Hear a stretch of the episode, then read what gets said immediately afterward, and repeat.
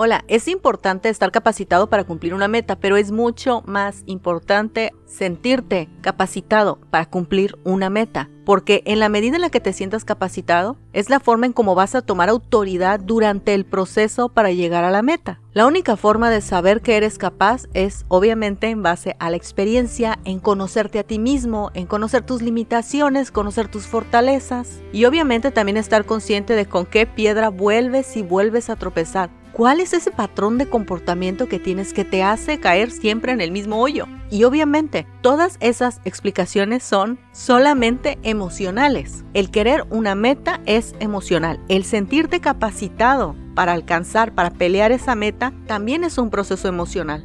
El sentirte insuficiente, por supuesto que es un proceso emocional.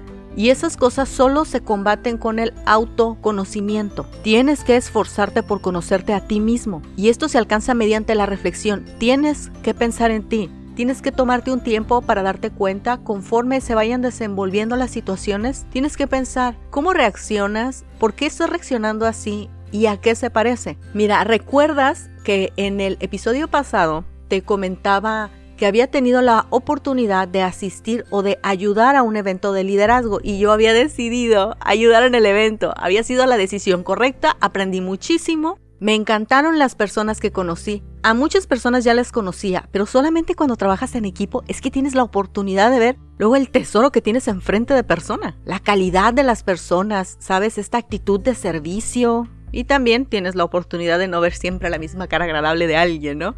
Y es para eso que es este episodio. Una de las personas con las que me tocó trabajar no estaba de acuerdo en que, bueno, te lo comento, me pusieron a cargo de un área. Ciertamente era la primera vez que me ponían a cargo y a una de las personas no le agradó porque ella tiene mucha experiencia. Yo no estoy aquí para estar debatiendo si debía yo de estar a cargo o no, yo simplemente obedecí. Si me ponen a cargo es porque ven que tengo lo suficiente para hacerme cargo de esa área. Sin embargo, una persona no le agradó y en ciertos momentos yo, yo miraba que ella tenía como estas especie de explosiones de molestia, obviamente de esta inconformidad de ella querer ser la persona encargada y que en este caso estuviera subordinada a mí, por decirlo de una forma.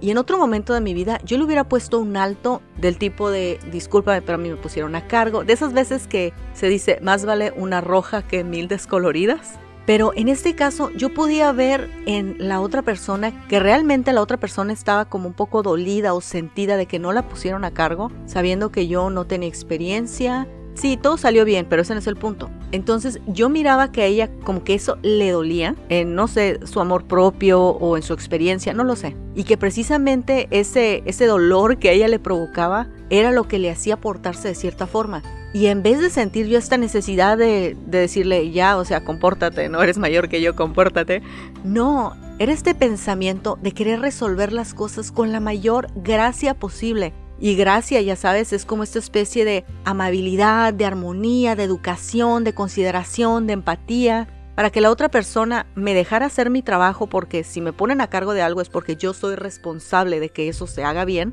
No estoy hablando de los privilegios ni de que de primeras ya me pusieron a cargo para nada es la responsabilidad. Si eso estaba bien hecho, quiere decir que yo cumplí con lo que se esperaba de mí y si no, no lo cumplí. Y en ese momento fue que me puse a reflexionar que me siento perfectamente capaz de estar a cargo de algo, por supuesto, pero luego no me siento tan capaz de poder conducirme con esa gracia con una persona que está inconforme por algo. A veces somos las personas indicadas y a veces no somos las personas indicadas. Y esa era mi cuestión. Era mejor resolver las cosas como sin mayor problema y ni siquiera parando la actitud de la otra persona, sino simplemente dejar pasar esas como esas formas, porque yo sabía ciertamente que mi respuesta podía sumar o restar a la situación y en eso no me sentía realmente capacitada de tratar de calmar la molestia de una persona con un privilegio que ella quiere que yo tuve. Y esto me lleva a lo siguiente, con cada esfuerzo vienen nuevas oportunidades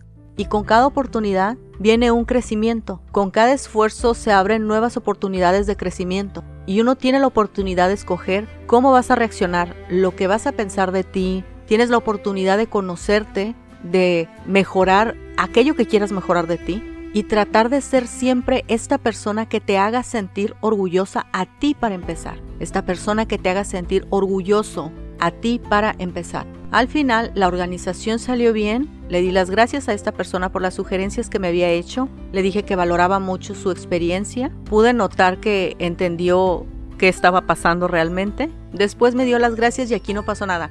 Y no estoy hablando del aquí no pasó nada donde cada quien se da una sonrisa apenas sostenible y se va cada quien para su lado.